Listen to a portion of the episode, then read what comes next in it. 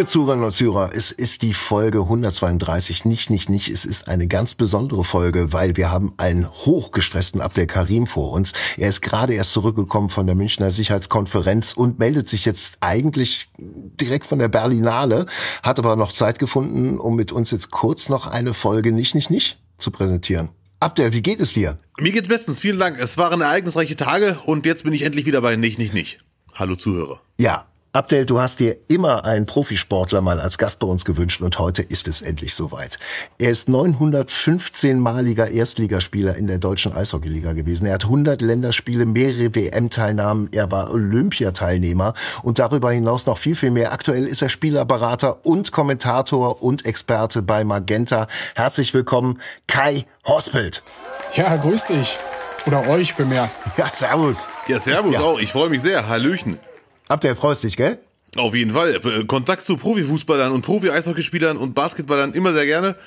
Und äh, ich bin sehr neugierig. Ja, ich freue mich auch. Ich finde es super, dass ich da sein darf auch, weil äh, ich weiß nicht, ob es der Lutz schon gesagt hat. Ich höre auch seit der ersten Folge, habe keine verpasst. Oh, das hat Lutz schon mal erwähnt. Ich wollte es nicht glauben. Ja.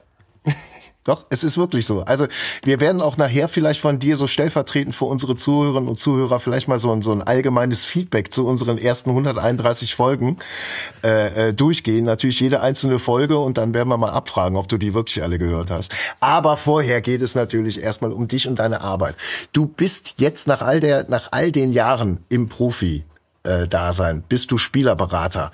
Ähm, was, was beinhaltet der Job? Als Spielerberater, weil das ist, ganz kurz, wenn ich ausholen darf, äh, so in der Wahrnehmung als Fan so, so ein Graubereich. Ob es jetzt Fußball ist oder Eishockey oder andere Sportarten, so richtig genau weiß man nicht, was die machen. Und ähm, ja, vielleicht kannst du da mal uns und unseren Zuhörern so einen ungefähren Einblick mal in dein Leben gewähren. Ja, gerne. Also was ähm, das Fußball angeht oder den Fußball angeht, ist das ja so, dass da immer so dieser Wechsel und Handgelder im Raum stehen und deswegen auch der Berufsstand jetzt oftmals nicht den besten Ruf hat. Ähm, beim Eishockey ist es schon anders. Also wir haben die Wechsel eigentlich nur, wenn Verträge ausgelaufen sind, Ablösesummen, Handgelder, das gibt's alles nicht. Dementsprechend ähm, ja, verdient man auch weniger, aber es denke ich, auch nicht ganz so ein hartes Geschäft. Es ist schon, ähm, ja, man kann vielleicht äh, bisschen moralischer auch manchmal an das Ganze rangehen. Auf jeden Fall, wie es vielleicht manchmal beim Fußball von außen so wirkt.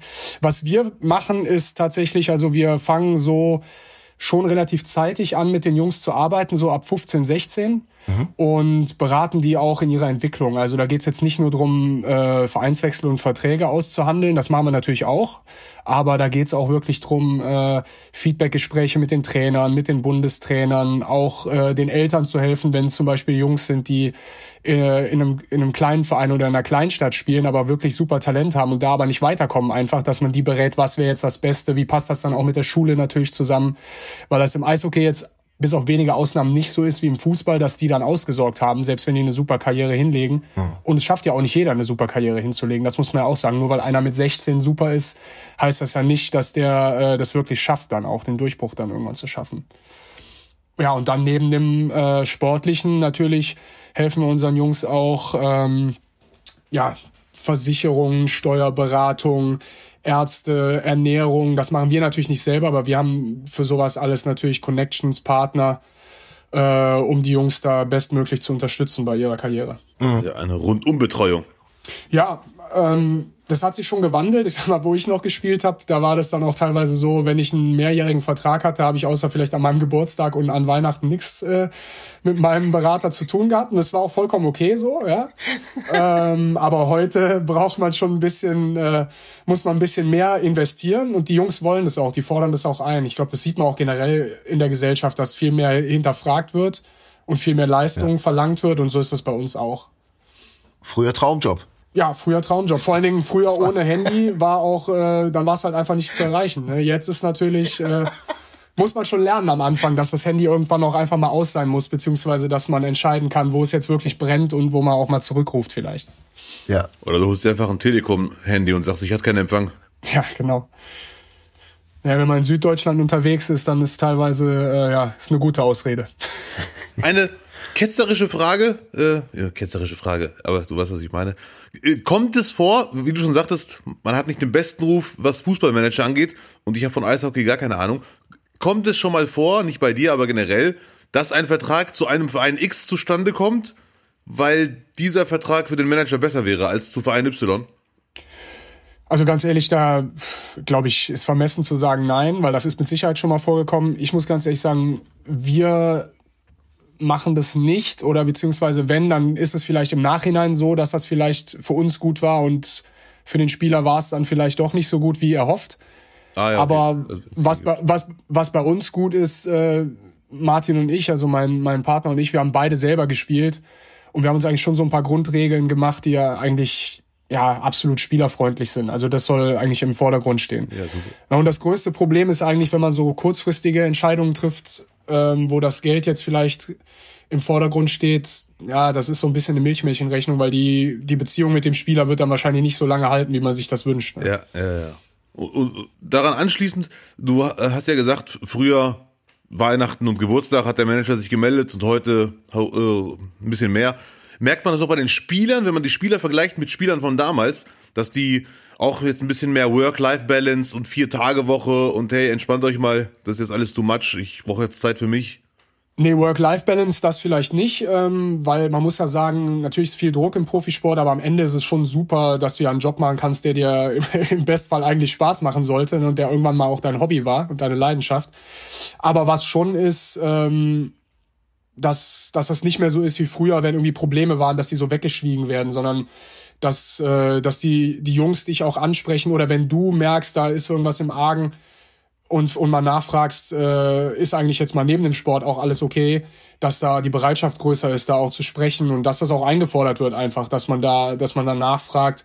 Und dass es ob das am Ende dann auch eine Antwort gibt, ist ja wieder was anderes. Aber dass man es einfach anbietet, nachzufragen. Ne? Ob derjenige das dann mit dir teilen will, das bleibt ja jedem selbst überlassen. Das ist auch bei jüngeren Spielern vielleicht anders als bei älteren. Ja, ältere Spieler, die wollen vielleicht gar nicht so sehr über den Sport reden, sondern da geht's dann eher mal drum, wie geht's der Familie oder wie, wie geht's nach der äh, Karriere weiter. Und bei jüngeren Spielern, die haben vielleicht noch gar nicht so viel außenrum. Die gehen halt äh, ins Training und zum Spiel und vielleicht noch zur, zur Schule nebendran, je nachdem. Und mehr haben die vielleicht noch gar nicht. Ja. Du musst ja nicht nur mit, mit, den, mit den jungen Spielern äh, arbeiten. Ich denke, äh, großen Anteil ist halt auch das Handling der Eltern. Ähm, wenn jetzt bei unter unseren Hörern jemand ist, der sagt, ich habe einen Sohn, der ist super sportlich, in, ich sehe ein ganz großes Talent in, in der Sportart X und ich will den nach vorne bringen. So, welche, welche Regeln oder welche, ja, welche Faustregeln würdest du ihm an die Hand geben, dass du sagst, okay, probier es oder wenn diese Indikatoren anschlagen, lass es am besten gleich sein? Ach ja, das ist schwierig. Ja. Klar reden wir viel mit den Eltern und man muss ja sagen, also 99,9 Prozent aller Eltern, die meinen es ja auch gut. Ob die jetzt das richtig machen oder nicht, die wollen ja nur das Beste für ihr Kind. Ne? Mhm. Ähm, ich glaube, so diese typischen Sachen dieser, dieser Sporteltern, dass man vielleicht von sich aufs Kind projiziert oder äh, irgendwie durch das Kind was erreichen will, das, haben, das hat eigentlich fast jeder in sich. Die, die es richtig machen, können das aber dann vorher filtern, bevor sie es ans Kind weitergeben. Und die, die den Filter nicht haben, die machen es dann vielleicht falsch. Also ja. Ich, ich, ich bin selber Sportler gewesen. Mein Vater war Profisportler. Mein Sohn, der ist jetzt zehn, der spielt Fußball. Klar denke ich auch manchmal, boah, jetzt mach doch mal. Ja, also es ist ja, ja, ganz normal. Nur du musst dann halt vielleicht den Filter haben, um zu sagen, okay, ist das jetzt wirklich angebracht, den zu kritisieren, oder muss man jetzt vielleicht einfach mal äh, auf die Zunge beißen, weil er ist einfach zehn. Ja, also das ist auch schwierig, da den Leuten wirklich immer so ein, so ein ja, Allheilmittel an die Hand zu geben, weil das ist, muss man super individuell betrachten. Also ich finde immer wichtig, will das Kind selber, ist das Kind super ehrgeizig und hat das Kind nicht das Gefühl, dass es verzichtet. Also mich fragen immer viele, boah, wie war das früher? Du konntest ja bestimmt auch nicht auf Geburtstagspartys gehen, dann als Teenager oder so. Ja, für mich war es kein Verzicht. Ich habe das gemacht, wo ich Bock drauf hatte. Ich wollte gar nicht dahin gehen, weil ich wusste, am nächsten Tag ist Spiel wenn das für dich als Kind oder Jugendlicher aber so ist, dass du sagst, boah, das ist jetzt schon blöd, ich würde eigentlich lieber das machen und jetzt nicht mal ab und zu, sondern eigentlich jedes Wochenende, dann wird das wahrscheinlich über kurz oder lang keinen Sinn mehr haben. Ne? Weil wenn die Eltern dann. Ja, so war das bei mir ein bisschen, ja. Ja, ja. ja, genau, weil wenn die Eltern dann irgendwann mal äh, die, Le die Leine ein bisschen länger lassen oder wenn sich die Kinder dann emanzipieren, dann äh, ja, ist das sowieso schnell vorbei, weil ewig wirst du die nicht kontrollieren können. Das ist einfach so. Ja? Ja. Also es muss so ein bisschen Selbstantrieb kommen. Und du musst auch einfach schauen, wie ehrgeizig sind die. Also jetzt meine Tochter zum Beispiel, die äh, ist sieben, die ist auch sportlich, aber die hat einen ganz anderen Antrieb als mein Sohn. Also die möchte einfach, die war beim Feldhockey und die hat gesagt, Papa, das interessiert mich der Ball nicht, ich will einfach nur rennen. Ja, ist doch okay. Dann jetzt sind wir beim Leichtathletik, da kann die sich austoben. Die braucht das einfach nur, um sich, um die Energie rauszulassen, um sich überhaupt zu betätigen. Ja, und mein Sohn, der war schon mit fünf stinksauer, wenn die verloren haben. Ja, Da, das kannst du auch als, als, als Eltern gar nicht kontrollieren. Die, das haben die oder haben die nicht. Und das wächst dann auch einfach bei denen. Ja, ja, ja. Ja. Hast du schon mal einen Fall gehabt, wo du gemerkt hast, das Kind ist richtig talentiert und das müsste jetzt aber da wegziehen, aber die Eltern wollen das nicht wahrhaben oder machen sich zu viel Sorgen und das Kind muss dann noch im Dorf bleiben und da hätte eine große Karriere werden können, aber leider nicht. Erst den Bauernhof, dann die Karriere. Ja, das, Beispiel jetzt genau hatten wir noch nicht. Ähm, aber man merkt schon, dass die, wenn es Eltern gibt, äh, wir hatten einen Fall, mit dem Spieler arbeiten wir auch inzwischen nicht mehr zusammen. Lustigerweise hat auch nicht der Junge den Vertrag gekündigt, sondern die Eltern. Und ähm, das ist eigentlich schon so, ja, es sind brutale Alarmglocken dann. Ne? Also wenn die auch zum Beispiel uns als Berater anrufen und sagen, warum ist der nicht bei der Nationalmannschaft diesmal dabei? Das hättet ihr doch regeln müssen. Also natürlich reden wir mit den Bundestrainern, aber die machen ja die Aufstellung. Also, ne, also ist ja, alles andere wäre ja auch traurig, muss man ganz ehrlich sagen. Ne? Und das ist schon sowas, wo ich sage, damit macht man es dem, dem Kind dann eigentlich schwieriger auch. Ja. Ne? Also, weil egal wie gut du bist, wenn du immer zu Hause nur hörst, du bist super und alle anderen sind schuld, da muss man schon sehr reflektiert sein, um das irgendwie auseinander zu klamüsern. Ne? Ja, ja. Ja, so war das bei Abdel. Es gab ja früher ein äh, Thema Fußball äh, bei der türkischen und marokkanischen Nationalmannschaft früher, mittlerweile so gut wie gar nicht mehr, immer Gerüchte, die Hintergrundleute entscheiden, wer spielt und der Cousin des Großcousins des Trainers darf spielen und so weiter und so fort. Deswegen, Lutz, hätte es gar nicht mal äh, so falsch sein können, deine Annahme, dass es bei mir so war, aber äh, mittlerweile ist das in Marokko auch nicht mehr so. Da geht's nach Leistung. Ja. Das gibt's im Sport natürlich auch, dass mal politische Entscheidungen da getroffen werden. Also, ne, das beste Beispiel ist immer, ja, du hast einen Spieler, der verdient vergleichsweise wenig und einen, der verdient vergleichsweise viel. Ja, der viel verdient, der wird viel mehr Chancen bekommen vom Management und vom Trainer, um Erfolg zu haben, bis dann irgendwann mal einer sagt, so jetzt, sorry, das war's jetzt. Weil die natürlich in den unglaublich viel investieren. Ja, das ist auch super unfair. Aber das, also muss man auch keinem erzählen, dass das nicht so ist. Also ganz so jetzt wie im Amateursport, wo man sagt, okay, wer am besten drauf ist, der spielt am Wochenende. Ganz so ist es halt auch nicht. Ne? Also ne, wenn man da so komplett naiv in die Sache reinrennt, wird man auch nicht glücklich werden.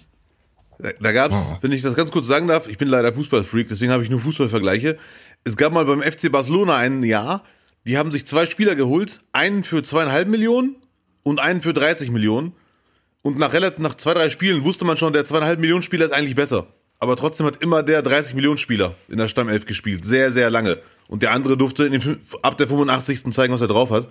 Und da hat man auch so eigentlich sofort gemerkt, das liegt an der Ablösesumme, dass der andere gesetzt ist. Da geht's ja dann auch wieder den nächsten Schritt weiter. Den wollen die ja dann loswerden auch wieder, den für 30 Millionen. Aber den können die ja dann nicht für äh, einen Heller irgendwie weghauen, sondern der, der, muss ja dann auch Chancen haben, sich irgendwie wieder interessant zu machen für andere, die dann wenigstens ein bisschen noch was für den bezahlen. Ne? Also das ist so Ja, ja. kompliziert dann auch manchmal. Und ja, so für Außenstehende dann auch manchmal nicht nachzuvollziehen. Vor allen Dingen, wenn du jetzt als Fan mit Herzblut bei der Sache bist und einfach nur willst, dass die Mannschaft gewinnt. Ne? Aber ganz so einfach ist es dann manchmal eben nicht. Ja. Kommen wir mal auf deinen zweiten Job zu sprechen als Experte.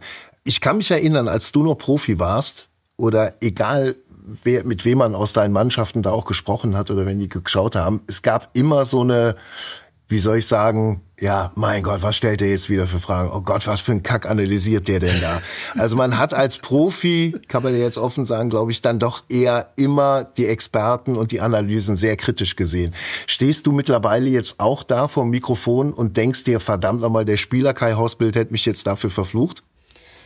Gut, als Experte habe ich ja zum Glück äh, nicht den Job für die super harten Fragen. Ja, sondern ich bin mhm. ja eigentlich so der gute Launebär, der eigentlich, der die Tore analysiert und dann sagt, ich sage auch gerne eigentlich immer nur, was gut gelaufen ist. Natürlich, wenn einer jetzt einen haarsträubenden Fehler macht, muss man das auch ansprechen, aber ja. da bin ich jetzt auch noch zu sehr Spieler, um da irgendeinen jetzt äh, vor den Bus zu schmeißen, wenn er einen Fehler gemacht hat, da live im Fernsehen. Du bist, das, bist eher Erik Meyer als Hamann. ja. Leider nicht mit so einem schönen Akzent natürlich, ja. aber sonst äh, ja kann man das vielleicht so so zusammenfassen. Ja und ich denke auch immer noch manchmal, wenn ein Kollege eine Frage stellt, so, boah, das ist schon unangenehm, das hätte ich jetzt vielleicht nicht gefragt, wenn der andere noch äh, 180 Puls hat. Mhm. Aber ich verstehe natürlich jetzt auch, warum das so ist. Und das ist ja auch Unterhaltung und die Leute wollen das ja auch sehen. Und ähm, ich muss ganz ehrlich sagen, Kollegen von mir jetzt, die haben auch schon zu mir gesagt, als sie gehört haben, dass ich das ausprobieren will, da reinzuschnuppern als Experte, das kann eigentlich gar nicht funktionieren, weil meine Interviews, habe ich mir sagen lassen, früher anscheinend katastrophal waren. Ja, hatte ich gar nicht so, gar nicht so auf dem Schirm, aber ich war anscheinend immer sehr sachlich und sehr abweisend und habe auch relativ deutlich gemacht, dass ich jetzt eigentlich Eishockey spielen will und hier nicht rumlabern. Ja. Aber, aber jetzt, klar, ohne den Druck, äh, dass du jetzt gleich wieder rausgehen musst und irgendwie performen musst, ist das natürlich was ganz anderes. Ja. Ja. Man kann, man kann ja auch, äh, ich habe das so ein bisschen rausgehört bei, bei Kritikern, wenn die einen kritisieren, den sie eigentlich gut finden, vor allem Ex-Spieler, die, oder die vor kurzem noch Spieler waren, dann sagen die oft Sätze wie, äh, das weiß er selber. Das war jetzt nicht gut, das weiß er selber. Oder in neun von zehn Fällen macht er den, aber heute halt nicht. Das ist so süße Annäherung. Ja, genau. Und wenn du das dann zehn Jahre gemacht hast, dann sagst du einfach, boah, der Blinde, was machst du denn da? Dann bist du halt abgestimmt. Aber wie unangenehm ist das denn nach dem Spiel? Oder bei euch ist ja sogar noch dann in den, in den Halbzeiten, wo man interviewt wird. Drittelpausen, bitte. Entschuldigung. In den Drittelpausen, ja, Entschuldigung. In Drittelpausen. in den Drittelpausen. Wie unangenehm sind denn da die, die blöden Fragen, die jetzt so von Leuten wie mir kommen? Oder wie, sagen wir besser, wie sehr muss man sich da unter Kontrolle halten? Als Spieler meinst du jetzt? Als Spieler, wenn ich mir vorstelle, ich habe eben noch äh, äh, einen Check gegen die Bande gekriegt, mir tut der Kreuz weh und ich will jetzt unbedingt erstmal was trinken oder Banane essen und dann kommen erstmal so Fragen. Da bin ich ja schon gereizt, wenn, wenn hier Amazon klingelt, wenn ich im Stress bin. ja, da, da ist immer das Gute, dass es ja Profis sind, die ja auch in der Hinsicht Profis sind. Da kommen dann halt, wenn die Jungs sauer sind, kommen meistens diese langweiligen Interviews, ja, wo nur Floskeln kommen. Ja? ja? Und wenn die richtig sauer sind und schon zehnmal interviewt worden sind, dann vielleicht platzt mal einer und sagt wirklich, was er denkt. Und dann gibt's halt immer die eine Hälfte in der Gesellschaft, die sagen, ah, das kann er doch so nicht machen. Und die anderen, die sagen, ja, freue ich mich, endlich mal einer, der auch ein paar Kanten hat. Ne? Und zufriedenstellen kannst du ja sowieso nicht alle. Deswegen, aber grundsätzlich, wenn es irgendwie brenzlig wird, wenn Druck auf dem Kessel ist, normalerweise kommen, ja, wir müssen auf die Kleinigkeiten achten, wir müssen härter arbeiten. Das alles, was halt jeder schon tausendmal gehört und gesagt hat und wo der mit dem Mikro hinter der Kamera auch die Augen in den Kopf dreht, dass man nur noch weiß sehen kann. Ne? Also. Was ich übrigens ganz kurz, da muss ich jetzt aber echt loswerden und ich hoffe, das gibt's im Eishockey nicht, weil ich habe äh, noch nie äh, Interviews, warte ganz kurz, in der Drittelpause äh, mitbekommen. Was ich aber im Fußball wirklich albern finde und ich hoffe, das habt ihr nicht, dass sich diese Experten, äh, nicht, sorry, die Interviewer bedanken bei Spielern und Trainern, die nach einer Niederlage ein Interview geben und dann sagen die, oh, vielen Dank, mutig, dass sie sich stellen. Wo ich mir denke, das finde ich immer so albern. Als wäre das gerade voll die, wow, er ist so mutig. Nach dem 0 zu 4 kommt er hin und stellt sich den Fragen. Das, ist, das wirkt immer noch ein bisschen nach, wir machen es jetzt beliebt beim Spieler, damit er auch nächste Woche noch kommt. Das ist immer so ein kleiner Fremdschirm-Moment, wenn die sich dann so bedanken. Ja, ich glaube, da, ich glaub, da geht's auch drum, das einfach nach draußen zu verkaufen, weil am Ende, egal wie schlecht ein Spiel war oder eine Mannschaft ist, die das übertragen, müssen ja das Produkt auch pushen, damit viele Leute das anschauen. Wenn du jetzt jedes Wochenende sagst, boah, ich wäre jetzt am liebsten auch woanders, dann wird irgendwann auch keiner mehr einschalten. Bei uns ist es zum Beispiel so, bei uns ist zum Beispiel so, die Trainer sind, äh, ich kann es ja hier sagen, weil es ja jetzt kein Eishockey-Podcast ist, ne, aber die Trainer sind zum Beispiel ja. vertraglich eigentlich dazu verpflichtet, dass sie vor und nach jedem Spiel Interview geben müssten, wenn angefragt. Machst du natürlich nicht, weil es ja irgendwann auch langweilig, wenn du immer nur dieselben fragst. Aber ja. also wenn du jetzt 10-0 bekommst und äh, die sagen, ja, wir würden gerne den Trainer XY interviewen, dann wird er das vielleicht mal versuchen abzulehnen, aber rein vertraglich von, den, von dem Fernsehvertrag her muss er das eigentlich machen. Ne? Also da hat dann auch irgendwann nichts mehr mit Stellen zu tun, sondern er muss halt dann einfach äh, den Vertrag bedienen. Ja. Das hat übrigens auch äh, beim 0-3 von Leverkusen gegen Bayern, das war mir auch nicht ganz klar, ehrlich gesagt, haben sich viele, viele beschwert, warum denn immer Müller? Und dann hat irgendeiner gesagt, äh, Bayern gibt ja keinen anderen her. Die haben zwei, drei Spieler. Wenn du jetzt einen anderen Sané haben willst, dann sagt Bayern, nee, den kriegt ihr heute nicht. Ihr bekommt Müller und Neuer und dann bekommt ihr die Floskeln und die Sympathie und fertig. Mhm. Und das scheint dann im Eishockey ähnlich zu sein oder sogar vertraglich. Ja, mit den, mit den Trainern auf jeden Fall. Dann gibt's so ein Gentleman Agreement, dass Torhüter nicht vorm Spiel interviewt werden. Ja, ab und zu äh, versucht das mal einer, dann fragt man einen Tag vorher schon an bei dem Pressesprecher und es gibt ein paar Torhüter, die machen das auch. Die meisten, die sind schon so im Tunnel, die wollen das nicht und das ist auch okay.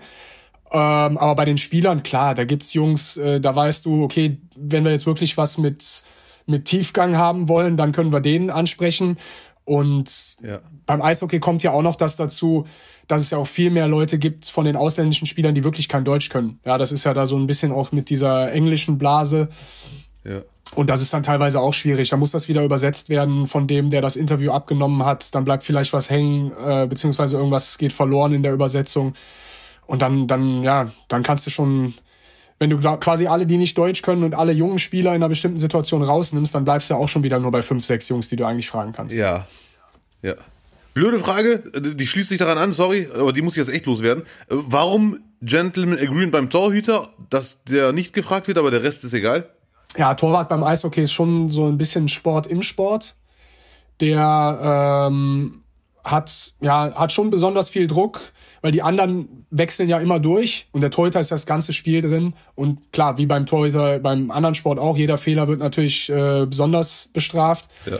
Und dementsprechend ist das so ein bisschen vergleichbar vielleicht wie der Pitcher beim Baseball. Das ist eigentlich die wichtigste Position. Und ja, wie gesagt, ich habe 20 Jahre professionell Stürmer gespielt. Wenn ich auf den Torwart schaue, schaue ich da drauf, wie ich das als Stürmer sehen würde. Wie der jetzt spielt, ja, kann ich vielleicht ein bisschen erkennen, aber mhm. einen Tipp geben einem jungen Torwart oder so, keine Chance. Das ist einfach komplett was anderes. Okay. Ja. Wenn Profi aufhört, Profi zu sein, dann liest man immer wieder, dass ganz, ganz viele Sportler dieses Mannschaftsgefüge vermissen nach 10, 15, 20 Jahren, äh, wo sie ja gespielt haben. Ist das bei dir auch so? Weil äh, so ein Tagesablauf gestaltet sich ja schon so, dass man in dieser Gruppe ja mindestens dreimal am Tag aufeinander trifft, die meiste Zeit verbringt, im, im Bus sitzt, abends noch rausgeht. Ähm, das macht ja dann doch sehr viel auch in der Entwicklung aus. Ist dann hat man da nicht auch dann die Überlegung danach, was mache ich danach? Will ich da nicht Physio werden, um weiter bei der Mannschaft zu sein und dann nochmal die ganzen, ganzen Feierlichkeiten mitnehmen zu können?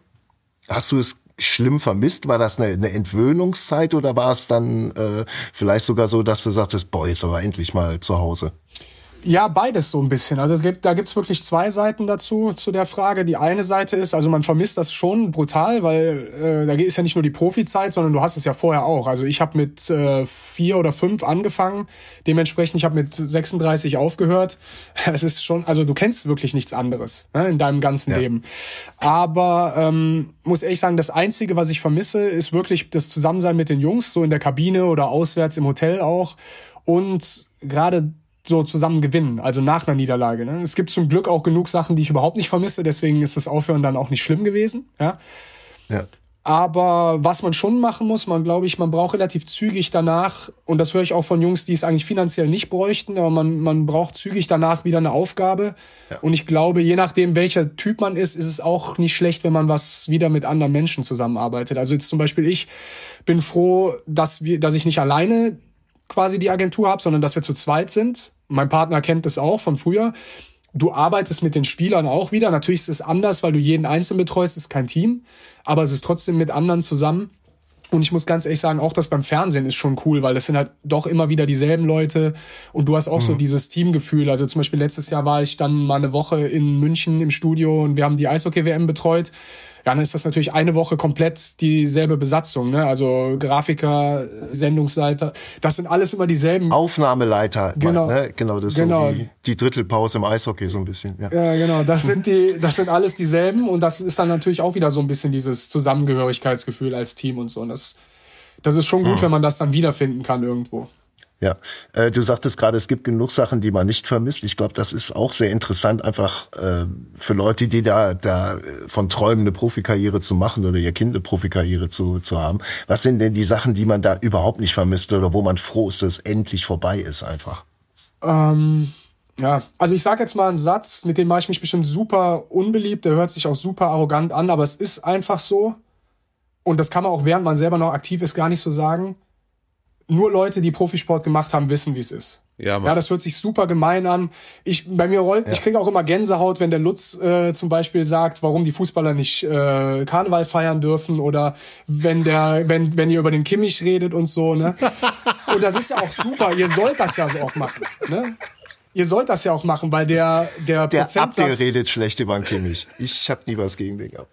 Nee, auch wenn ihr gut über den redet, ist ja egal. Aber der Prozentsatz der Leute in der Gesellschaft oder die Leute, die jetzt euch zuhören, die ja Profisportler sind, ist ja viel, viel kleiner als die, die nicht. Deswegen sollt ihr das ja so machen. Ja. Ne? Aber ja.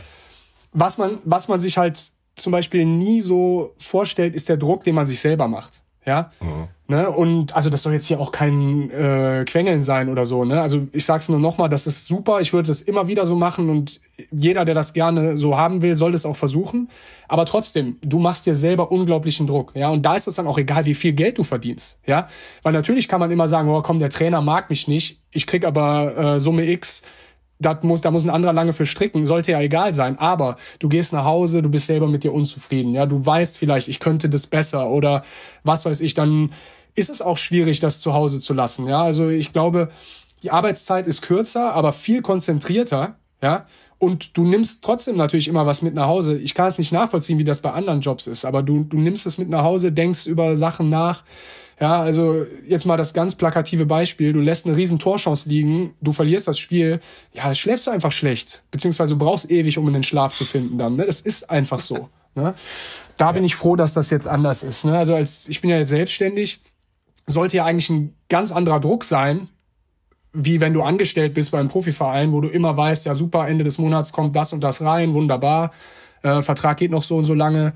Aber trotzdem ist es jetzt viel entspannter, schläfst viel besser. Du kannst deinen Tagesablauf selber planen. Das muss man auch lernen am Anfang. Also da hatte ich schon Probleme mit am Anfang, wenn du äh, eigentlich 30 Jahre jeden Tag gesagt bekommst, so das mach mal jetzt, ob dir das gefällt oder nicht ja. dann am Anfang selbstständiger zu sein, dass du dann auch sagst, okay, das mache ich jetzt, das mache ich jetzt und dann vielleicht sitzt du manchmal da und es gibt einfach nichts zu tun und du denkst dir, boah Mist, ich muss doch irgendwas arbeiten, aber jetzt gerade gibt's halt nichts. Ne? Ja. Das war ja. schon nicht so einfach. Und wo ich am meisten gemerkt habe, dass es für mich dann auch Zeit ist, aufzuhören, ist, ähm, wenn du einmal so diese ganzen, ja, ich sag mal, so diese Theaterstücke, die auch im Profisport gespielt werden müssen, wenn du die dann langsam aber sicher durchblickst und das einfach nicht mehr mhm. ertragen kannst. Ne? Also zum Beispiel, du, du spielst gut, ja. freitagsabends, verlierst aber, kommst samstags zum Training und es Gewitter in der Kabine. Ja, Trainer, sein, die, die Tür vom Büro ist zu, der ist von Berufswegen schlecht gelaunt. Dabei hast du eigentlich gut gespielt und aus irgendwelchem Grund hast du halt verloren. Ja. ja. Andersrum, nächsten Freitag gewinnst du, warst aber grottenschlecht, der Torwart war einfach nur super, kommst am nächsten Tag ins Training, alle sind happy, super Laune, der Trainer steht an der Kaffeemaschine und feigst rum, ja. Und nach 15 Jahren geht dir das halt irgendwann mega auf die Nerven, ja. ja. Und ich habe halt irgendwann dann so gemerkt, da saß ich samstags morgens beim Training, wir haben ein Video gemacht, ne, äh, eine halbe Stunde, der hat wieder gezeigt, was irgendwie falsch war, was schlecht war, muss er ja auch, ist ja auch sein Job. Und ich habe mir nur gedacht, boah, in einer halben Stunde spielt mein Sohn Fußball. Jetzt würde ich mich eher am Platz an der Seitenlinie sehen und da zuschauen als hier. Und da muss man halt irgendwann dann ja. auch langsam ein Ende finden, glaube ich. Ja, ja. Ja. Ja, diesen, diesen Druck, das kann ich ja jetzt auch mal sagen, ähm, den habe ich dann auch gespürt, wenn ich dich, weiß ich nicht, in Mannheim oder in Wolfsburg mal besucht habe und es dann hieß, wir gehen nach dem Spiel noch was essen da hat so die Luft gebrannt. Du warst noch so zwei, drei Stunden unansprechbar auf 180. Also jetzt für mich natürlich ohne Not, wo ich aber auch dachte, okay, das kennt man auch von seinem Beruf und das nimmt man auch mit, gern mal auch eine Woche, wenn scheiße gelaufen ist. Aber ich glaube einfach, dass natürlich dann noch einfach die, die, der physische Einsatz da natürlich dann noch massiv noch mit reinspielt in die Laune, die man danach hat. Ja, klar, das, das äh, Körperliche, das ist auch hart. Ne? Jetzt beim Eishockey ist auch die Belastung eine andere als beim Fußball. Ne? Also wie, dadurch, dass ja durchgewechselt wird, ist die Spielzeit im Spiel nicht so hoch, aber dafür spielen wir viel mehr. Also wir haben 52 Hauptrundenspiele und dann noch anderthalb Monate Playoffs, wenn du bis ins Finale kommst, wo eigentlich jeden zweiten mhm. Tag gespielt wird. Also das ist schon viel. Ähm, Ach so, ganz kurz reingerufen ja. noch. Und das waren aber auch Spiele, wo du, wo ihr auch gewonnen habt wo du dann scheiße danach drauf warst, wo ich es dann auch gar nicht verstanden habe. Ne? Aber jetzt genau im Umkehrschluss das, was du eben erzählt hast, so ja, genau. in der Kabine. Ne? Ja, ja. genau. Und okay. das ist eben auch das Wichtige. Du bist halt Mannschaftssportler. Ne? Ist auch ein Grund, warum ich sage, um wieder auf den Anfang zurückzukommen, warum das wirklich gut ist, wenn Kinder Sport machen. Am besten auch mit anderen. Gar nicht um Profi zu werden, sondern weil du einfach lernst, auch mit anderen zurechtzukommen und so ein bisschen dich auch im sozialen Gefüge einzuordnen, für später auch. Ja, das ist ja nicht nur beim Sport der Fall. Ja, auch mit mit Misserfolg klarzukommen, ja. auch zu kapieren, dass man nicht der schnellste äh, ist, sondern dass die Talente dann vielleicht noch irgendwo anders liegen. Ja, dass genau. man trotzdem in der Gruppe seine Position findet. Ja, genau. Und du, das ist dann eben auch so, du ja, du musst halt auch einschätzen können, okay, wir haben jetzt gewonnen, also ich bin happy, aber ich weiß auch, meine Leistung hat heute jetzt nicht unbedingt dazu beigetragen. Also muss ich auch irgendwo, weil es ist ja schon am Ende äh, auch Wettkampf und da geht es auch um Arbeitsplätze dann und auch um, um Geld oder wieder umziehen mit der Familie, dass du dann trotzdem unzufrieden sein kannst für dich selber. Ja, in der Kabine sitzt du natürlich dann nicht da äh, mit einem langen Gesicht. Normalerweise gibt's auch das, das mal vorkommt, aber normalerweise nicht, wenn die Mannschaft gewonnen hat.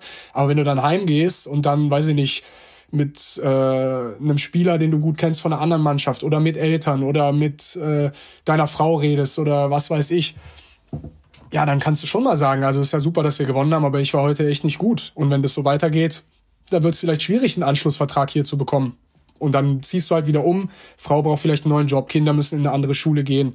Ja, und das, da braucht man auch wirklich einen Partner und eine Familie, die da, äh, die da auch mitziehen und die auch sagen, ja, das machen wir jetzt so und das ist endlich natürlich, weil es jetzt macht man ja nicht bis 65, aber ähm, das ist trotzdem nicht einfach, ja. Ja. Das, da war Ronaldo eine Ausnahme, der hat sich wirklich nur gefreut, wenn er gut gespielt hat. Wenn sie 5-0 gewonnen haben, war ihm das trotzdem scheißegal. Das halte ich jetzt aber auch für üble Nachrede, oder? Ja, so ein bisschen. Ich bin auch, ich bin auch Ronaldo-Fan, by the way. Unter anderem. Aber jetzt, wo du sagst, äh, äh, hat der Lutz gerade gesagt, ins Teamgefüge einbauen, äh, auch als Kind schon damit das Lernen. Gibt's bei euch im Eishockey auch das, was man in anderen Sportarten kennt, die letzten 10, 20 Jahre, dass es kein Leitwolf mehr gibt und flache Hierarchie und wir melden uns alle und wir sind alle gleich viel wert im Team? übertrieben formuliert. Auch Verhältnis so mit, mit älteren Spielern. Also ich kann mich mal an ein Interview, das hat der Lüdemann mal gegeben, wo er erzählt hat, wie es in den 90ern war, als junger Spieler neben gestandenen Recken zu sitzen. Die haben die mit dem Arsch nicht angeguckt, könnte man so ungefähr mal zusammenfassen. Ja, ja also auch, auch da so wie es früher war, war mit Sicherheit auch teilweise nicht gut. Ne? Also muss man sagen, also das braucht auch keiner. Jetzt zum Beispiel der Lüde, ich kann es ja sagen, weil ich heute mit dem super befreundet bin, aber die ersten zwei Jahre, wo ich 17, 18 Jahre alt war, da hat er mir teilweise nicht mal Hallo gesagt. Und beim dritten Jahr bin ich in die Kabine gekommen und da sagte er, hey Hospi, schön, dass du da bist. Und ich habe mir gedacht, boah, was ist jetzt passiert? Ne? Also man muss für die für die Zuhörer, die die die äh, im Tal der Ahnungslosen wohnen, ja. ähm, Herr Lüdemann war in Köln über, glaube ich, zwei bis drei Jahrzehnte kann man sagen, der absolute größte Spieler, wenn nicht sogar Deutschlands Aushängeschild im Eishockey. Ja, auf jeden Einer Fall. der, der Aushängeschilder. Und ähm, als Ostdeutscher äh, äh, dann auch ein großer Repräsentant. Mit Ulf Kirsten im Rheinland, muss man sagen. Ja, genau. Nee, also wirklich ein, ein absoluter Überverteidiger, äh, absolute Stütze in der Nationalmannschaft. Oh ja, und dann kommst du mit 17 Jahren da rein, du bist eh schon eingeschüchtert und dann behandelt er dich am Anfang so. Der war jetzt nicht mal gemein, aber für den habe ich einfach nicht existiert am Anfang. Ja, also ja. und ähm, das ist heute schon deutlich besser geworden, muss man sagen. Also die jungen Spieler, die werden auch anders gebraucht schon früher, ne, weil die müssen auch viel mehr dazu beitragen direkt zu Beginn, dass die Mannschaft erfolgreich ist. Dementsprechend musst du die auch ganz anders behandeln. Das ist auch gut so. Das mit der flachen Hierarchie, ich kann natürlich jetzt nur für Eishockey sprechen, das sehe ich nicht so schlimm, wie es jetzt zum Beispiel im Fußball dargestellt wird. Ich glaube, beim Fußball ist auch viel, was nach außen hin dargestellt wird. Ich glaube, in den Kabinen selber ist es auch immer noch so, dass wenn der Thomas Müller sagt, Leute, pass auf, jetzt wird's so gemacht, dann wird es auch so gemacht. Ja. Ähm, beim Eishockey sehe ich das eigentlich nicht. Also wie, jetzt bin ich auch schon äh, im vierten Jahr raus, aber also bei uns war das eigentlich kein Problem. Da gibt's einen Mannschaftsrat, da gibt's ältere Spieler, wenn die was sagen. Und da gibt's auch mal einen Kapitän, der gar nicht spricht, weil er einfach nicht der Typ dafür ist. Dafür andere, die vielleicht ja. äh, in der Drittelpause was ansprechen. Und das wird auch angenommen. Ne? Da ist halt immer das Wichtigste. Und ich denke eher, dass da vielleicht so ein bisschen das Problem bei unserer Nationalmannschaft beim Fußball momentan liegt. Wenn du selber schlecht spielst, kannst du die anderen anmaulen, wie du willst. Dann folgen die dir auch nicht. Ja? ja. Mhm. Und wenn du gut spielst, kannst du auch mal aufstehen und einen Finger in die Wunde legen. Und ich glaube, dass eher da das Problem jetzt nicht nur, um immer auf den Fußballern rumzuhacken. Ne? Also ich glaube, dass da im Moment alle mit sich selber so viel zu tun haben, dass es auch schwer ist, dann andere zu führen. Ne? Das ist so ein bisschen wie im Flugzeug. Wenn du dir selber die Maske nicht aufsetzt, die Sauerstoffmaske beim Absturz, ja. wird es auch schwer, andere zu retten. Ne? Gutes Bild. Aber wir, wir blicken ja optimistisch Richtung Europameisterschaft. Auf jeden Fall, warum nicht? Auf jeden Fall, ja. Das merke ich bei meinen Solo-Auftritten immer. Wenn ich frage, wer glaubt denn, also ich frage es nicht jedes Mal, aber ab und zu bin ich neugierig und frage nach, wer glaubt, dass Deutschland die Fußball-EM gewinnt? Dann ist es aber wirklich immer sehr, sehr still. Äh, passiert gar nichts. Hui. Ja, gewinnen, gewinnen ist ja auch immer direkt, also wäre natürlich super. Ja. Aber gewinnen ist ja auch wirklich äh, schon ein hohes Ziel. Also ich glaube, ja. so wie es jetzt zuletzt gelaufen ist, wären wir auch schon mit weniger zufrieden. Ne? Also ja, ja. ja, da wären wir zufrieden, wenn wir gute Gastgeber sind. so. Ey, was mich unbedingt interessieren würde als äh, Laie, ich muss ja mich hier le leider outen, ich habe irgendwie Berührungsängste zu allen Sportarten, die mit Schnee und Eis zu tun haben. Leider. Eishockey gehört zu den äh, ist so ein Bindeglied. Äh, wenn ich was gucke, dann Eishockey, wenn, wenn überhaupt. Leider. Äh, aber alle anderen Sachen, äh, ne? Was mich interessieren würde, für mich als Laie, wenn ich mal Eishockey schaue, für mich sehen die alle gleich aus. Gibt es dann im Eishockey auch einen Star? Also erkennt man da einen Ronaldinho, der sich durchdribbelt, durch die Beine oder ohne zu gucken einen Pass spielt? Also wie, wie kann man dazu Was macht einen guten Spieler aus quasi? Gute Spieler, ja, aber auch ein Star. Also, ja, die gibt's auf jeden Fall. Also beim Eishockey ist ja so, die beste Liga ist in Nordamerika. Ja, also da ist der Unterschied zwischen wirklich den Starspielern und den äh, normalen, die natürlich immer noch unglaublich gut sind, aber halt in der Liga jetzt nur Rollen bedienen und nicht wirklich die herausragenden Talente sind, da ist der Unterschied noch mal größer. Ja, jetzt wenn ich jetzt bei uns auf die deutsche Eishockey-Liga schaue, da sieht man das schon auch, aber da muss man vielleicht auch ähm, ein bisschen nicht Fachmann sein, aber ein bisschen öfter hingehen. Also was ich immer finde, was den Leuten hilft, ist, wenn sie bevor bevor sie es im, im Fernsehen anschauen, dass sie wenigstens ein oder zweimal in die Halle gehen. Das ist auch gar nicht so teuer, wie man denkt. Ja, man kann schon für einen relativ moderaten Preis mal in die Halle gehen. Ist auch gar nicht so kalt, wie man denkt, so wie du jetzt zum Beispiel vielleicht Angst hast. Ne? Also es gibt natürlich immer noch so die Eisstadien, wo es einen richtig friert, aber zum Beispiel in Düsseldorf, Köln, Mannheim, Berlin, das sind äh, Multifunktionsarenen. Also da kannst du auch äh, im, im Sweatshirt sitzen und dir das anschauen. Das ist gar kein Problem. Ja. ja? Und wenn man das ein, zwei Mal live gesehen hat, dann fällt es einem auch deutlich leichter, dem Ganzen am äh, Fernsehen zu folgen, weil das natürlich super schnell ist die Aktionsdichte ist viel höher. Und klar, ne, mit Helm und Ausrüstung sind die Jungs auch nicht so leicht zu erkennen wie jetzt äh, beim Fußball oder beim Basketball. Das ja, muss man ja. natürlich auch sagen. RTL überträgt äh, American Football sogar sehr erfolgreich. Also Super Bowl hatte 80 Prozent Einschaltquote, was, was äh, wirklich gigantisch ist, auch wenn es in der Nacht war. Tut das nicht ein bisschen weh, wenn man sieht, da wird jetzt Geld in eine, in eine Liga gepumpt, äh, in die Übertragung von der Liga gepumpt, die, die einfach ganz weit weg ist und hier im Land hast du Handball, hast du Eishockey, absolute Top-Ligen, äh, die man doch eigentlich viel eher fördern musste. Ja, natürlich würde man sich das anders wünschen, ähm, aber man muss auch sagen, auch das ist ja Geschäft. Ne? Da kommt jemand, der wahrscheinlich gar nicht vom Sport ist, der kalkuliert einfach, äh, für welches Geld können wir was einkaufen und kriegen dann am, am meisten wieder hinten zurück. Ne? Also deswegen machen mhm. die das, ist ja ganz klar. Ähm, Wichtig ist bei sowas immer, dass die Nationalmannschaften erfolgreich sind. Also wir haben es jetzt gesehen, Eishockey ist Vize-Weltmeister geworden. Ähm, beim Basketball sind wir sogar Weltmeister geworden. Das gibt einfach einen Push. Also dieses Jahr, wenn man in die Hallen schaut, live beim Eishockey ist ein Zuschauerzuspruch wie schon lange nicht mehr. Also alle Vereine, selbst die im Abstiegskampf, haben unglaublichen, äh, unglaubliches Plus gemacht bei den Zuschauern ja, und Rekorde aufgestellt, wie oft die Hallen ausverkauft waren dieses Jahr. Und anders wird's nicht gehen. Wenn irgendwann die Nachfrage dann quasi bei den Live-Spielen im Stadion nicht mehr so richtig bedient werden kann, dann kommen auch größere Fernsehanstalten und sagen, okay, das müssen wir übertragen, weil die Leute äh, wollen das sehen und kriegen vielleicht keine Karte mehr. Ja, weil, weil es vielleicht irgendwann teurer wird oder weil nicht mehr genug Karten da sind. Ja, unbedingt live, live, live Tickets kaufen für Eishockey. Live Tickets kaufen, sag mal auch nicht, ne? Einfach Eintrittskarten. ja, nee, werde ich auch machen, definitiv. Äh, und hoffe, dass ich dann die, den Puck die Scheibe, den flachen Ball äh, auch sehen kann und verfolgen kann. Äh, hast du noch den Eindruck, dass man im Eishockey noch erklären muss, dass das ein wichtiger Sport ist, übertrieben formuliert, weil ich habe Fußball ist ja, man hat sich darauf geeinigt, gehört dazu, geiler Sport, hey wow. Bei American Football hat man noch den Eindruck, die Experten geben sich Mühe, uns Zuschauern zu erklären, dass der Sport wirklich geil ist und dass wir jetzt unbedingt dranbleiben müssen. Ist das im Eishockey auch so, dass man den Eindruck hat, wir müssen noch ein bisschen den Push noch ein bisschen nachhelfen, dass da.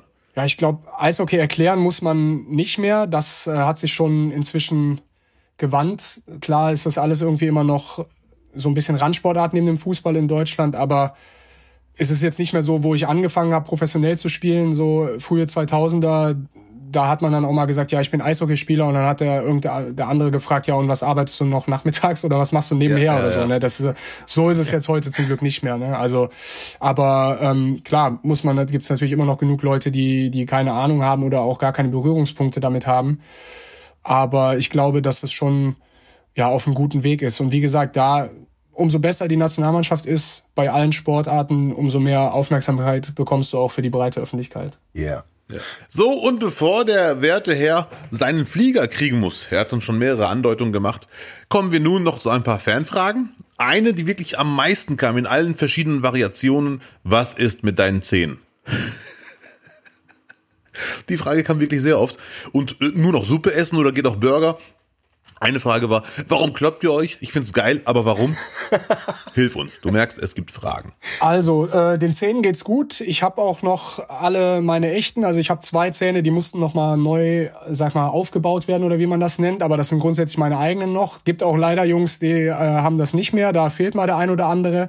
Aber das ist wie alles. Die Ausrüstungen werden immer besser und das schützt, also der Schutz wird immer besser. Ne? Also es ist nicht mehr so wie in den 70er Jahren, dass einer dich komplett ohne Schneidezähne angrinst. Ne? Das, passiert zum Glück immer seltener. Ja, mit dem Prügeln muss ich sagen, ist ja oft so ein bisschen das Vorurteil oder dass Leute, die sich nicht so auskennen, Eishockey darauf reduzieren. Das passiert deutlich seltener, als man denkt und inzwischen auch viel seltener als noch so vielleicht in den 90er Jahren. Ja. Ähm, oftmals ist das eigentlich gar nicht so, dass irgendwie das aus einer Aggression von einem selber jetzt passiert, sondern oft ist das, dass man irgendwie das Gefühl hat, es ist was passiert äh, gegen Mannschaftskollegen, was man so nicht stehen lassen kann. Und ja, da sagt man auch so ein bisschen, dass das Spiel das selber regelt. Ja, ich sag mal, da gibt's vielleicht äh, Fouls, wenn die mit einer Strafezeit belegt werden vom Schiedsrichter, tut dir das nicht so weh, als wenn du dich vielleicht mal einem Gegenspieler stellen musst. Ja, ja. dann überlegst es dir vielleicht beim nächsten Mal nochmal. Aber wie gesagt, das passiert wirklich nicht so oft. Und auch da ist das kein wildes Prügeln, sondern da gibt's schon auch ähm, ja ungeschriebene Gesetze. Also zum Beispiel, wenn dein Gegenspieler auf den Boden fällt, dann ist die Schlägerei sofort zu Ende. Also dann, ja. dann geht's nicht weiter. Ne? Das ist ja viel zu gefährlich und so. ja. Und die Jungs, die das machen, muss man auch ganz ehrlich sagen, die kennen sich da auch aus. Also zum Beispiel meine Rolle war es zum Glück nicht. Ja? Ich, ich, bin jetzt eher, weiß nicht, ob man das hier so sehen kann, ich bin jetzt eher ein, ein schmächtigerer Typ. Ja, ich hatte ja. zum Glück meine Aufgabe, war immer Tore zu schießen. Also ich musste das zum Glück nicht machen. Ja. ja. ja. Vielen Dank. Alle anderen Fanfragen, ob ihr es glaubt oder nicht, wurden alle in unserem Gespräch schon beantwortet. Außer bist du Hund- oder Katzenmensch, aber das kannst du uns später erklären. äh, ja, danke sehr. Was, was für ein Mensch äh, Kai auf jeden Fall ist, er guckt gerne Filme. Und ähm, vielleicht so zur Erklärung, wir, wir haben uns in den 2000ern über die Tino Boos Stiftung kennengelernt. Das war damals eine, eine Initiative zum Austausch von, von Sportlern und Medienschaffenden, so kann man das sagen. Und äh, äh, Kai und ich sind nicht nur lustigerweise sogar auf, auf dieselbe Schule gegangen, wir konnten uns sogar über dieselben Lehrer unterhalten. Wir hatten sogar denselben Sportlehrer und man man sieht so ein bisschen so an den Wegen, die wir gegangen sind, es liegt nicht am Sportlehrer, ob man, mhm. wie man sich äh, entwickelt, nicht wahr? Da kann man auch so sagen. Aber nichtsdestotrotz, über Filme haben wir uns sehr oft unterhalten und im Vorfeld zu diesem Podcast ähm, haben wir uns überlegt, dass jeder von uns mal seine drei Top-Lieblings-Sportfilme präsentiert. Und da das auch ein Fachbereich von Abdel ist, äh, würde ich vorschlagen, Abdel kommt jetzt mit seinen drei Top-Sportfilmen und ich habe ehrlich gesagt ein bisschen Angst, aber auf der anderen Seite freue ich mich auch. Also ich muss ganz ehrlich sagen, äh, ich äh, werde wahrscheinlich andere Sportfilme gewählt haben als ihr. Ich fange einfach an und es sind die drei Lieblingsfilme heute. Morgen könnte schon wieder andere drei Lieblingsfilme sein. Also auf Platz äh, drei Moneyball, ein Baseballfilm mit Brad Pitt und vielen anderen grandiosen Schauspielern.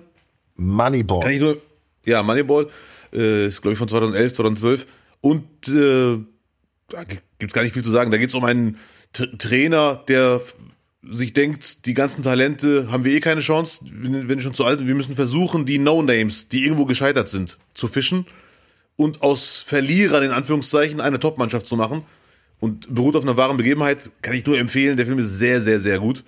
Und ich glaube, dass dieses Moneyball-Prinzip hat sich dann sogar etabliert. Ich weiß nicht inwiefern oder inwieweit, aber das ist jetzt auch im Profisport. Er hat ja auch im Profisport gemacht, ist ja eine wahre Begebenheit, wie gesagt. Auf Platz zwei äh, ist jetzt Rocky natürlich, sorry. Natürlich. aber, nur, aber nur Teil 1. Okay. Und auf Platz 1, es liegt auch an der Kindheit, äh, Karate Tiger 1. Das liegt, äh, der ist eigentlich katastrophal, aber wegen meiner Kindheit und alle meine Freunde und eigentlich alle in ganz Deutschland in unserem Alter, Karate Tiger 1 mit Van Damme äh, ist ganz, ganz weit oben. Ja. Morgen würde ich wahrscheinlich War- Warrior noch empfehlen, aber ein anderes Thema. So, die drei auf jeden Fall heute. Das sind dann drei Sportfilme. Die Ja, Stimmung ähm, kippt. Ich hatte auch überlegt, boah, es gibt so Millionen viel gute Filme und es gibt ja auch einfach Rankings im Internet, die du durchschauen kannst und was alles unter Sportfilme läuft. Könnt ihr euch noch an Wimbledon, Spiel, Satz und Liebe erinnern? Mit Kirsten Dunst aus den 2000. auch was darunter fällt. Auf Platz drei hatte ich auch gedacht, das Wunder von, der, von Bern mit Louis Klamroth, der jetzt hart aber fair moderiert. Er kann auch Wäre anders. auch ein Ding. Er kann auch anders. Ja, ja. Ähm, nee, so auf Platz drei auch Fußballfilm, hauptsächlich entertaining. Mean Machine mit Vinnie Jones, Danny Dyer und Jason Statham. Ja. Über die Knastfußballmannschaft, die sich da formiert hat. Sehr cooler Film. Ähm, auf Platz zwei auch Fußball. Es ist ein Schmankerl. Dieser Film stand äh, bei uns damals äh, zu Wochenshow-Zeiten im Archiv äh, und hat ein Pappel drauf, handgeschrieben. Auf gar keinen Fall verwenden, niemals anfassen, noch nicht mal ausleihen. Das haben wohl alles vorher die, die Kollegen von der Harald Schmidt Show verbrochen, weil die den Film benutzt haben. Der Libero, ein Spielfilm mit Franz Beckenbauer wo es um die Profikarriere von Franz Beckenbauer geht, der irgendwann zum Schluss sagt, nein, das ist mir alles zu viel Wahnsinn, ich höre auf damit. Und dieser Film, Leute, ist sogar auf YouTube jetzt verfügbar. Ihr müsst Ja. ihn schauen, es ist Wahnsinn. Und auch da, der Spielerberater Kai von, von Franz Beckenbauer, ist der Wahnsinn, wo die dann da sitzen abends äh, am Couchtisch und der Franz zu ihm sagt, ja Meiter, gib mir doch ein Whisky, ich hol's nicht mehr aus. Als dieser Druck so ganz groß wurde. Also auch ein ganz anderes Bild. Von 1973 der Film. Ja. Und Platz Nummer eins ein Film, der ein bisschen aus der Zeit gefallen ist, wie ich jetzt nochmal festgestellt habe. Die Indianer von Cleveland von 1989. Ein, eine, eine Riesenkomödie damals als 14-Jähriger. Auch ein Film, der, der mich da auch überzeugt hat, dass man doch unbedingt äh, Baseball spielen müsste irgendwo. Äh, war äh, auch, glaube ich, der, der erste große Erfolg von Wesley Snipes, der damit Der gespielt hat. letzte auch. Nein, Nein, nein, hallo. Danach ging's so ab. Team Wesley. Hallo, Freundchen. So. Ja. Charlie Sheen auch mitgespielt, unbedingt gucken. Meine Nummer eins, Indianer von Cleveland. So, und jetzt sind wir aber gespannt, welche Filme Kai, der Profi, auspackt. Und Kai hat mir gestern noch am Telefon so schön beschrieben, dass es nur, nur zwei Sorten von Sportfilmen gibt. Ja, genau. Also erstmal finde ich äh, super, dass du die Indianer von Cleveland dabei hast oder, oder Major League, wie er im Originaltitel heißt. Der ist nämlich bei mir hinten Ja. rausgefallen, weil du hast ja erst gesagt fünf Filme und dann haben wir es äh, gecuttet ein bisschen. Ja. Deswegen hat der es leider nicht geschafft, aber grandioser Film. Ja, und ich finde, es gibt eigentlich nur auf der einen Seite die Sportfilme, die dich motivieren sollen, ja, ein Underdog oder irgendwer rafft sich zusammen, schafft was, was er nicht schaffen soll und du willst danach durch die Wand laufen, bist top motiviert. Und auf der anderen Seite gibt's die Sportkomödien, ja, auch sehr wichtig. Ähm, ich bin ja zum Glück äh, auch in so einer Zeit habe ich Sport gemacht, wo im Bus noch zusammen Filme geguckt wurden, wo nicht alles auf dem iPad nur war. Dementsprechend sind ist das auch so ein bisschen Filme, die wir zusammen geschaut haben früher. Ähm, ja, so. Ich leg mal einfach los. Auf Platz drei würde ich sagen, gegen jede Regel, Remember the Titans heißt er im Original von 2000 mit Denzel Washington. Geil. Da geht's drum, ähm, die erste Schule, die so ein bisschen die Trennung zwischen schwarzen und weißen äh, Jugendlichen aufhebt und die Footballmannschaft dann auch mischt und die natürlich da auf einige Widerstände stoßen da im Süden der USA und aber all diese Widerstände irgendwie überkommen und dann auch wirklich Erfolg haben. Auch Tränendrüse natürlich am Ende noch mit dabei. Also alles, was man eigentlich braucht, kann ich wirklich sehr empfehlen. Und die ersten beiden sind dann eher so ein bisschen mehr Klamauk, äh, auch ein bisschen mit Eishockey-Flavor. Auf Platz zwei äh, Happy Gilmore von 1996 mit Adam Sandler in der Hauptrolle. Ja. Sehr cooler Überragender Film. Eishockeyspieler komplett talentbefreit, wird zum Golfprofi. Unglaublich witzig. Also wirklich. Ja. Und Hat ähm, den, hat den ja. im Deutschen nicht Matze Knob synchronisiert? muss ich ganz ehrlich sagen, habe ich zum Glück nie auf Deutsch gesehen, nur auf Englisch. Ich glaube ja. Und ja, ja das, das ist, das hat den Film ein bisschen was genommen. Ja, muss ich, muss ich sowieso sagen, gerade bei den Komödien, ich meine, wisst ihr ja auch, sagt Lutz mir ja auch seit Jahren ja. sowieso am besten immer im Originalton. Ne? Und auf Platz ja. eins richtig altes Ding. Ich habe auch schon lange nicht mehr gesehen, weiß gar nicht, ob der so gut gealtert ist jetzt inzwischen, aber von 1977 mit Paul Newman in der Hauptrolle, Slapshot.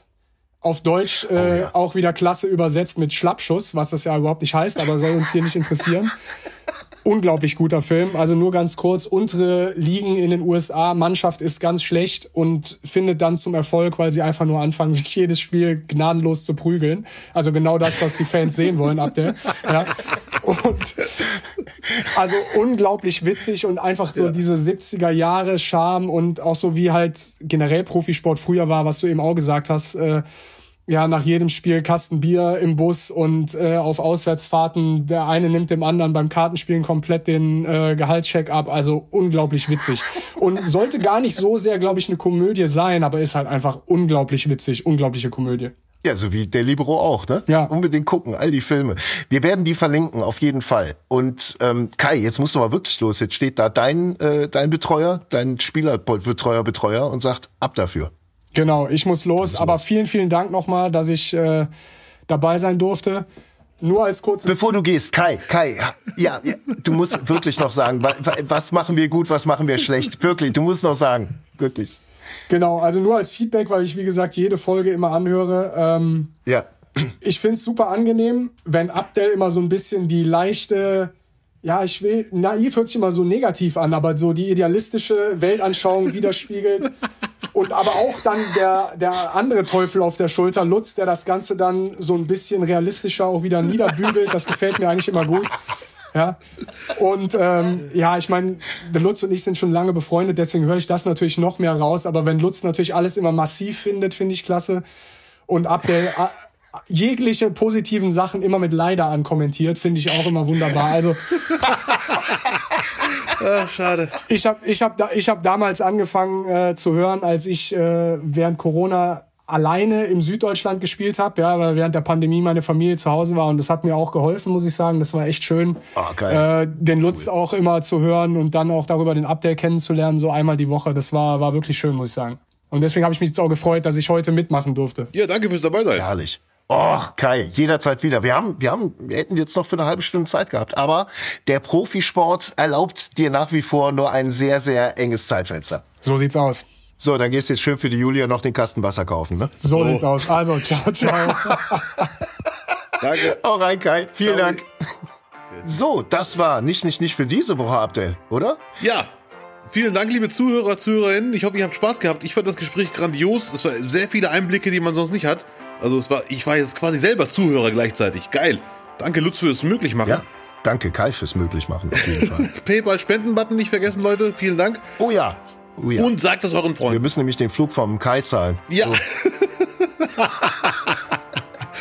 ja, Mann. Liebe Leute, bleibt uns gewogen. Ähm, uns hat's riesen Spaß gemacht. Ich glaube, das ist der Schlüssel, die nächsten 500 Folgen anzugehen. So. Wir werden jetzt öfters mal Gäste einladen. Ja, Mann. Nicht wahr? Ich hab Bock. In diesem Sinne nächste Woche äh, von Mittwoch auf Donnerstag wieder um 0 Uhr neue Folgen. Mit Josh Clooney. Nicht, nicht, nicht. Nicht doch.